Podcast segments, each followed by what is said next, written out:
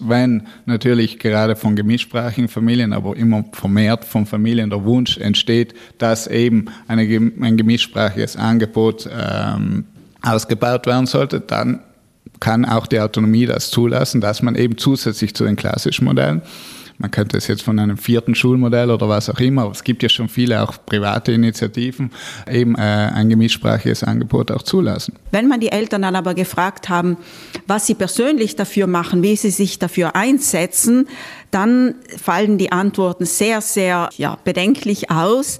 Nämlich der persönliche Einsatz ist einfach sehr, sehr gering. Das heißt für uns, okay, bitte, da ist die Schule, äh, macht das oder die anderen sollen das machen. Wir haben Interesse gezeigt, aber das ist es auch. Das folgende Gespräch in zwei Teilen aufgegliedert greift die aktuelle Sprachendiskussion auf. Mit dabei sind die Sprachwissenschaftlerin Andrea Abel von der Europäischen Akademie. Sie untersuchte mit ihrem Institut die Sprachenkenntnisse der Oberschüler. Und mit dabei auch Marc Röckler, Autonomie-Experte der EURAG. Was kann nun Schule in Südtirol, Frau Abel, im Sprachunterricht? Ja, die Schule kann sehr viel im Sprachunterricht äh, erreichen. Sie vermittelt die Bildungssprache, führt Jugendliche, Kinder und Jugendliche an, an den Standard heran, an die Mehrsprachigkeit heran, äh, im, im schriftlichen Bereich besonders äh, erlaubt es Kindern sozusagen neben dem Sprechen in der Freizeit und so weiter eben auch schulische Fächer ähm, in verschiedenen Sprachen eben zu bewältigen. Der Artikel 19 des Autonomiestatuts ist in dieser Frage ja unmissverständlich, Herr Röckler. Die Schule muss muttersprachlich sein. Erfüllt Südtirol Schule diesen gesetzlichen Anspruch. Genau, also Artikel 19 im Grunde beinhaltet das Recht auf Muttersprache und ich würde sagen, dass das in Südtirol sehr, sehr gut umgesetzt worden ist, denn wir haben ja drei Schulmodelle. Wir haben das deutsche, das italienische Schulmodell, wo jeweils die andere Sprache als Zweitsprache unterrichtet wird und dann haben wir das paritätische Schulmodell, das ladinische. Also kann man sagen, Artikel 19 wurde gut umgesetzt. Wir müssen aber auch auf die Durchführungsbestimmungen schauen, die dann im Anschluss äh, auch ähm, gemacht worden sind, wo eben auch das Recht auf freie Wahl der Schule beinhaltet wird und eben auch ja, Mechanismen auch ausgearbeitet wurden, um eben auch festzuhalten, dass eben ein guter Unterricht stattfinden kann. Können Sie bestätigen, Frau Abel, dass der muttersprachliche Unterricht gut funktioniert? Ja, ich würde sagen, der funktioniert gut. Ähm, ich kann sagen, dass man zum Beispiel in der Sprachwissenschaft länger schon überhaupt nicht mehr von Muttersprache oder Muttersprachen äh, spricht. Das Konzept ist sehr ungenau. Einerseits kann es ja auch die Vatersprache sein, zum anderen gibt es natürlich, wie wir alle wissen, Personen, die mit mehreren äh, Sprachen gleichzeitig aufwachsen. Wir sprechen tendenziell von Erstsprache, Erstsprache, Zweitsprache und so weiter, die eher darauf ähm, ausgerichtet sind, welche, in welcher Reihenfolge Sprachen gelernt werden. Man kann auch eben mit zwei Erstsprachen aufwachsen. Dieser sogenannte muttersprachliche Unterricht ist ja für viele Kinder eben nicht mehr die Mutter- oder Erstsprache, sondern vielleicht eine Zweit-, Dritt- und Viertsprache. Insofern ist schon die Frage nicht passend auf einen großen Teil der, der, der Schülerschaft. Stichwort ladinische Schule, diese fällt ja irgendwie aus dem Rahmen. Sie ist zweisprachig, Italienisch-Deutsch oder Deutsch-Italienisch. Das Ladinische ist eigentlich ja nur eine Behelfssprache. Schafft sie es trotzdem, diese ladinische Schule, die ladinische Muttersprache so zu vermitteln, dass die Schüler sie auch fließend sprechen können? Also ich glaube schon, dass man, dass man äh, sieht, dass das sehr gut funktioniert. Wir haben übrigens immer wieder Delegationen, die nach Südtirol kommen, um gerade das ladinische Schulmodell anzuschauen, weil auch gerade die OSZE und der Hohe Kommissar für nationale Minderheiten das ladinische Schulmodell besonders spannend und gelungen finden für Gebiete, in denen eben mehr Sprachen sind und vor allem eben eventuell Sprachen, die eben vorherrschend gesprochen werden und zusätzlich eben kleinere Sprachen beziehungsweise Dialekte. Da sieht man, dass das ladinische Schulmodell gut funktioniert.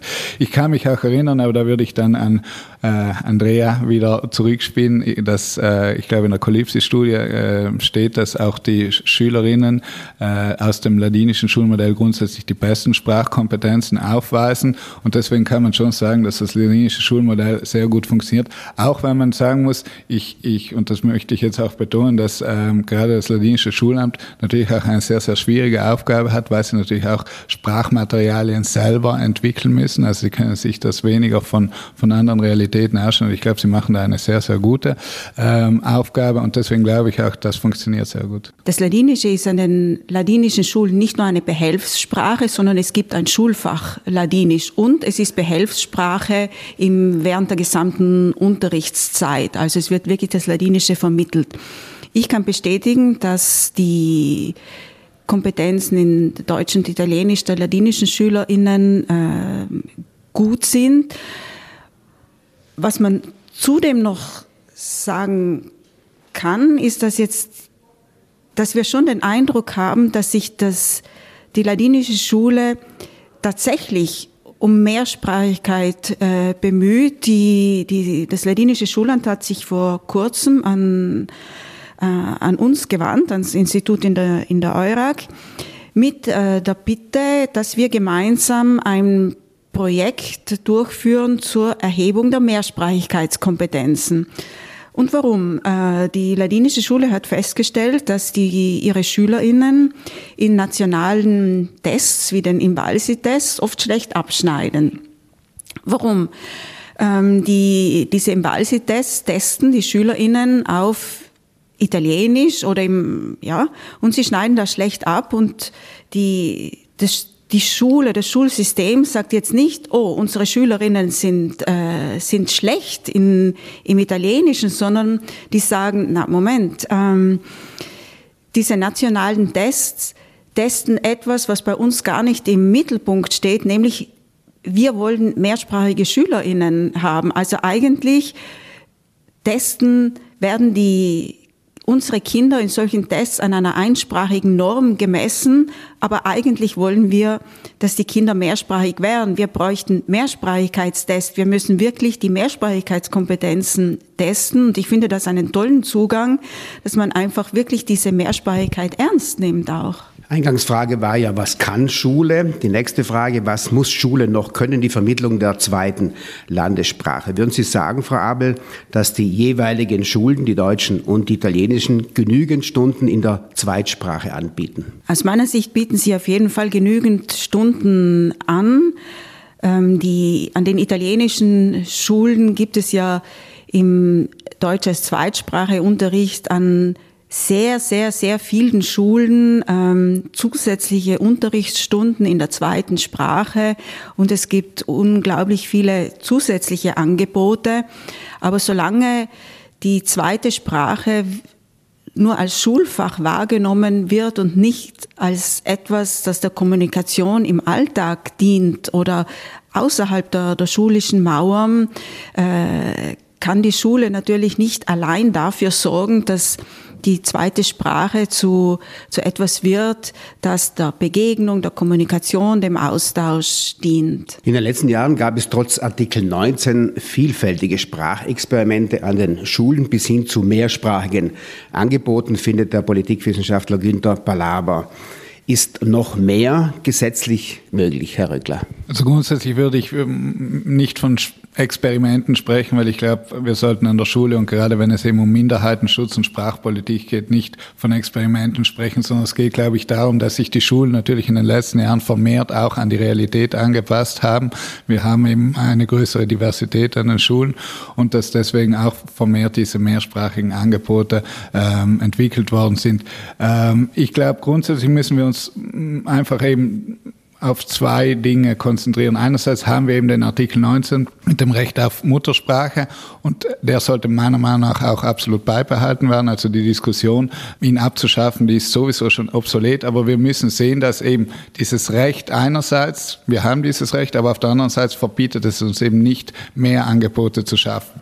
Und ich glaube, hier müssen wir wirklich ganz offen auch äh, damit umgehen, dass wir sehen, wenn sich eben die Realitäten ändert, dass wir hier auch Angebote schaffen können. Der Punkt ist eben aber dieser, dass wir in der politischen Diskussion eben immer wieder das sehr, ja, sehr heiß diskutiert wird, gerade eben jetzt auch wieder ohne dass man wirklich eben sagt, ganz offen, wir können ein Mehrangebot schaffen, wenn es gewünscht ist, weil eines muss man ja auch sagen, es gibt ja keine Minderheitendefinition in dem Sinn, aber es gibt eine Definition von Capotorti, die sagt, dass äh, eine Minderheit auch den Wunsch haben muss, ihre Sprache und ihre Kultur auszuleben. Und ich sage, wenn eine Minderheit das machen möchte, so wie ich es in Südtirol auch empfinde, dann ist das gut. Aber wenn sich gleichzeitig dann auch die Realitäten ändern und immer größer auch ein Wunsch in der Bevölkerung zu spüren ist für eben andere Angebote, dann kann man das natürlich auch, muss man sich dem auch anpassen. Was sind nun die Realitäten? Die Europäische Akademie untersuchte zweimal die Zweitsprachenkenntnisse, Stichwort die Kolypsi-Studie 2009 und 2017.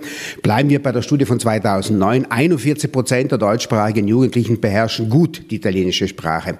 Die Frage nun, Frau Abel, wie hoch war nun der Prozentsatz bei den italienischen Jugendlichen mit ihren Deutschkenntnissen? Die Studie von, von 2009 hat schon gezeigt, dass ein großer Teil der Schülerinnen kurz vor der Matura nicht imstande ist, einen Alltag in der Zweitsprache zu bewältigen. Und ich denke, das ist, äh, ist schon ein Manko äh, bei dem ganzen Aufwand, der schulisch äh, betrieben wird. Aber natürlich ist die Schule nicht allein dafür zuständig, dass Sprachen äh, gesprochen und verwendet werden, sondern es ist andererseits sind auch die Eltern in die Pflicht genommen und äh, es reicht nicht, sich zu denken, naja, die, unsere Kinder lernen die Sprachen in der Schule und zu Hause äh, leben wir ein, einsprachig und sind einsprachige Vorbilder und möchten, dass die Kinder sich dann anders verhalten. Wie nun anders, in der Folge dieser Studie setzte ein hektisches Treiben ein. Pädagogen und Pädagoginnen, Linguisten und Linguistinnen und Politiker und Politikerinnen suchten nach Lösungen. Was lässt nun die Autonomie an Experimenten zwischen Anführungszeichen zu, Herr Röckler? Ja, also ich glaube, die Autonomie lässt sehr, sehr viel zu. Es ist, es ist eben immer, immer das Abwägen zwischen einerseits Minderheitenschutz, diesem Recht auf, auf Gebrauch der Muttersprache, zweitens eben, dass wir eben darauf Wert legen, dass jeder und jede sich frei in die Schule, ähm, also die Schulwahl treffen kann. Und drittens glaube ich, und das dürfen wir auch nicht vergessen, dass wir aber immer noch einen auch angemessenen Schulunterricht äh, gewährleisten können. Und ich glaube eben durch eine steigende kulturelle Vielfalt, sprachliche Vielfalt, die wir in den Schulen haben, muss natürlich trotzdem gewährleistet werden, und das war auch damals schon in den Durchführungsbestimmungen so genannt, dass wir es schaffen, dass die äh, Sprache in der jeweiligen Schule weiterhin äh, gesprochen wird und eben nicht von zum Beispiel der Schulwahl unterdrückt wird. Also das zum Beispiel ganz praktisch plötzlich in der deutschen Schule eben auch die Lehrperson Italienisch sprechen muss, weil mh, viele, viele Kinder äh, eben italienischer Familien dann in die deutsche Schule gehen oder umgekehrt. Also grundsätzlich das weiterhin gewährt auch ist, dieser angemessene Sprachunterricht, dass eben in der deutschen Schule auch weiterhin Deutsch unterrichtet wird. Und ich glaube hier aber durch die steigende Diversität haben wir eben mittlerweile vielleicht ein Problem. Wir haben immer mehr, aber auch hier wieder ist Andrea die Expertin, immer mehr Schülerinnen, die eben in die Schule kommen, ohne die, die Unterrichtssprache gut zu sprechen. Und ich glaube, hier braucht es einfach Modelle, ähm, die wir auch ähm, ja, ähm, uns von anderen äh, Orten der Welt abschauen können, wie wir eben diese Schülerinnen dann auch so weit hinbringen, dass sie dem Unterricht gut folgen können. Und zweitens, wenn natürlich gerade von gemischsprachigen Familien, aber immer vermehrt von Familien der Wunsch entsteht, dass eben eine, ein gemischsprachiges Angebot ähm, ausgebaut werden sollte, dann kann auch die Autonomie das zulassen, dass man eben zusätzlich zu den klassischen Modellen, man könnte es jetzt von einem vierten Schulmodell oder was auch immer, aber es gibt ja schon viele auch private Initiativen, eben äh, ein gemischsprachiges Angebot auch zulassen. Ich muss sagen, dass ich einigermaßen skeptisch bin im Hinblick auf die, diese Zusatzangebote, die jetzt immer wieder im, im Gespräch sind, die häufig unter dem Label mehrsprachige Schule laufen. Also im Prinzip ist das, was jetzt so in, in der Diskussion ist, ähm, eine mehrsprachige Schule oder ein mehrsprachiger Schulzug mit Deutsch, Italienisch, Englisch oder sogenannte mehrsprachige Angebote für Deutsch und Italienisch.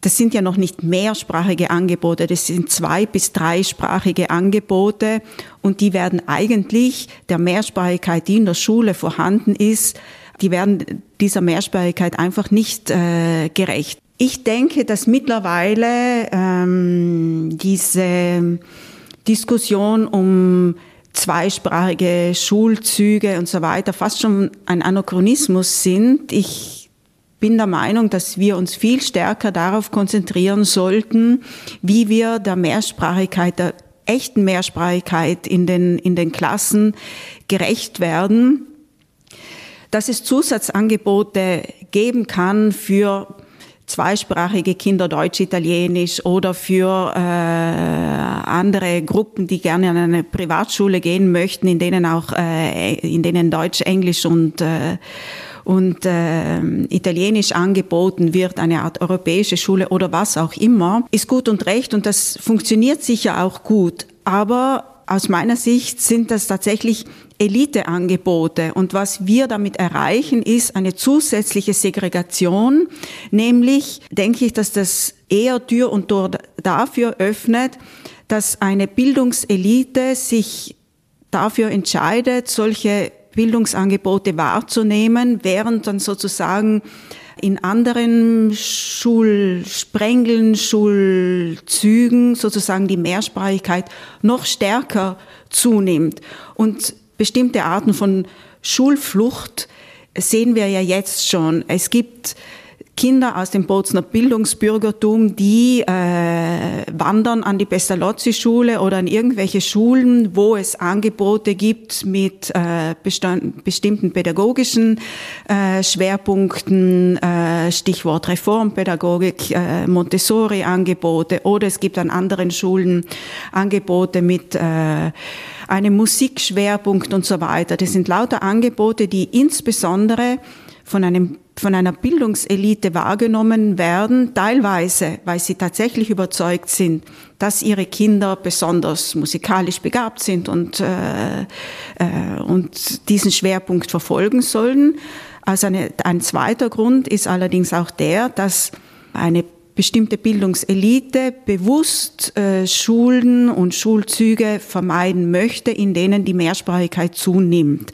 Und ich denke, da brauchen wir ein, ganz andere Zugänge zur, zur Mehrsprachigkeit, eine, einen Ausbau der Mehrsprachigkeitsdidaktik, damit möglichst keine Schülerinnen äh, zu kurz kommen in ihrer sprachlichen, aber auch sonstigen Bildung. Wir müssen verhindern, dass es wirklich zu einer Zweiklassengesellschaft auch in der Schule kommt. In Australien haben wir die Situation, dass mittlerweile ähm, in eigentlich allen Klassen 25 Prozent der Schülerinnen, die äh, in die Schule kommen, eben nicht Englisch sprechen, also nicht Englisch als Erstsprache haben. Und in vielen Klassen geht dieser Prozentsatz rauf bis zu 90 Prozent. Und Australien hat da einen spannenden Weg gewählt und hat wirklich für die ersten Jahre, weil es braucht, äh, das weiß Andrea dann wieder besser wie ich, äh, einige Jahre dann für diese Schülerinnen, um wirklich dasselbe Niveau an Englisch zu sprechen wie die Englischen. Das geht, glaube ich, von drei bis zehn Jahren, wie das äh, und in dieser Zeit werden dann den Schülerinnen und vor allem den Lehrenden,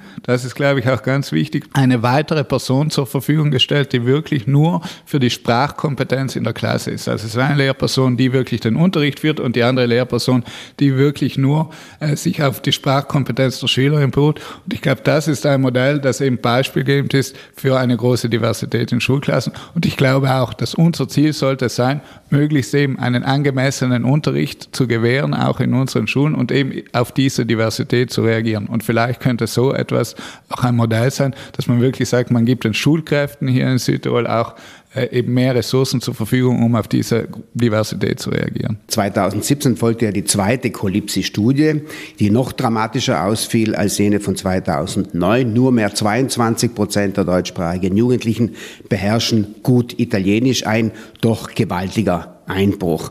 Wie drastisch war nun dieser Kenntniseinbruch bei den italienischen Jugendlichen, Frau Abel? Also zurückgegangen sind auch die L2 Zweitsprachkompetenzen der italienischen Schülerschaft, allerdings im Vergleich zu der deutschen Schülerschaft etwas geringer. Der Einbruch war stärker an den deutschen Schulen, also in Bezug auf das Italienische als zweiter Sprache. Was wurde dann zwischen 2009 und 2017 sprachpolitisch an den Schulen falsch gemacht, Frau Abel? Was wir schon feststellen konnten, ist, dass zum Beispiel Freundschaften mit äh, Personen der anderen Sprache abgenommen haben und dass so im außerschulischen Bereich relativ wenig ähm, an Kontakt äh, vorhanden ist. Und die SchülerInnen, die tatsächlich die Zweitsprache mit ihren Freunden, Freundinnen im Freundeskreis eben verwenden, die sind tatsächlich äh, besser.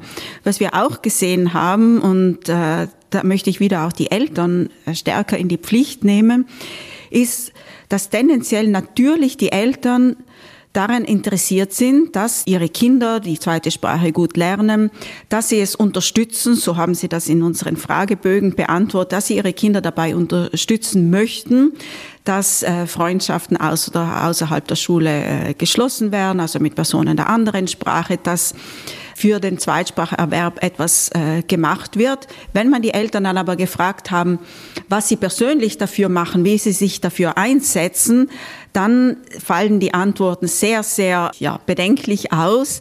Nämlich der persönliche Einsatz ist einfach sehr, sehr gering.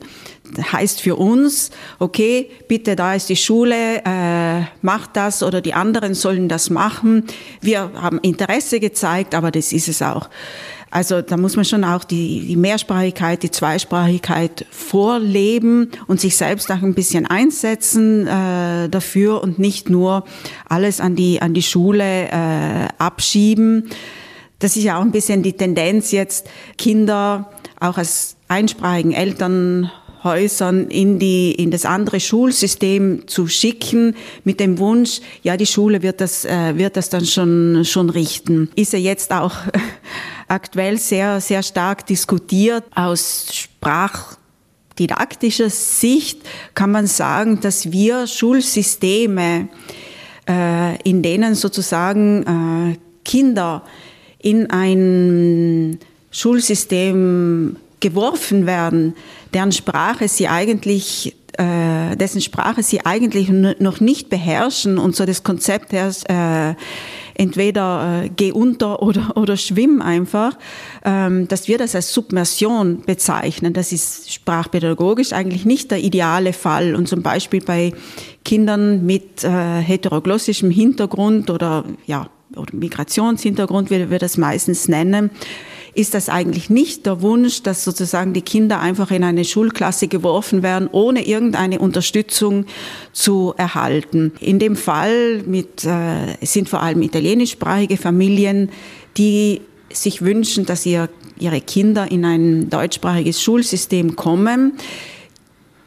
Die muten ihren Kindern so eine Art Submersion äh, zu, indem sie sie sozusagen einem Modell, will ich sagen, aussetzen, indem sie aber mehr oder weniger überleben müssen, ohne dass die Kinder hier eine entsprechende Unterstützung bekommen. Das mag in einigen Fällen sehr, sehr gut funktionieren, in anderen Fällen aber auch weniger gut.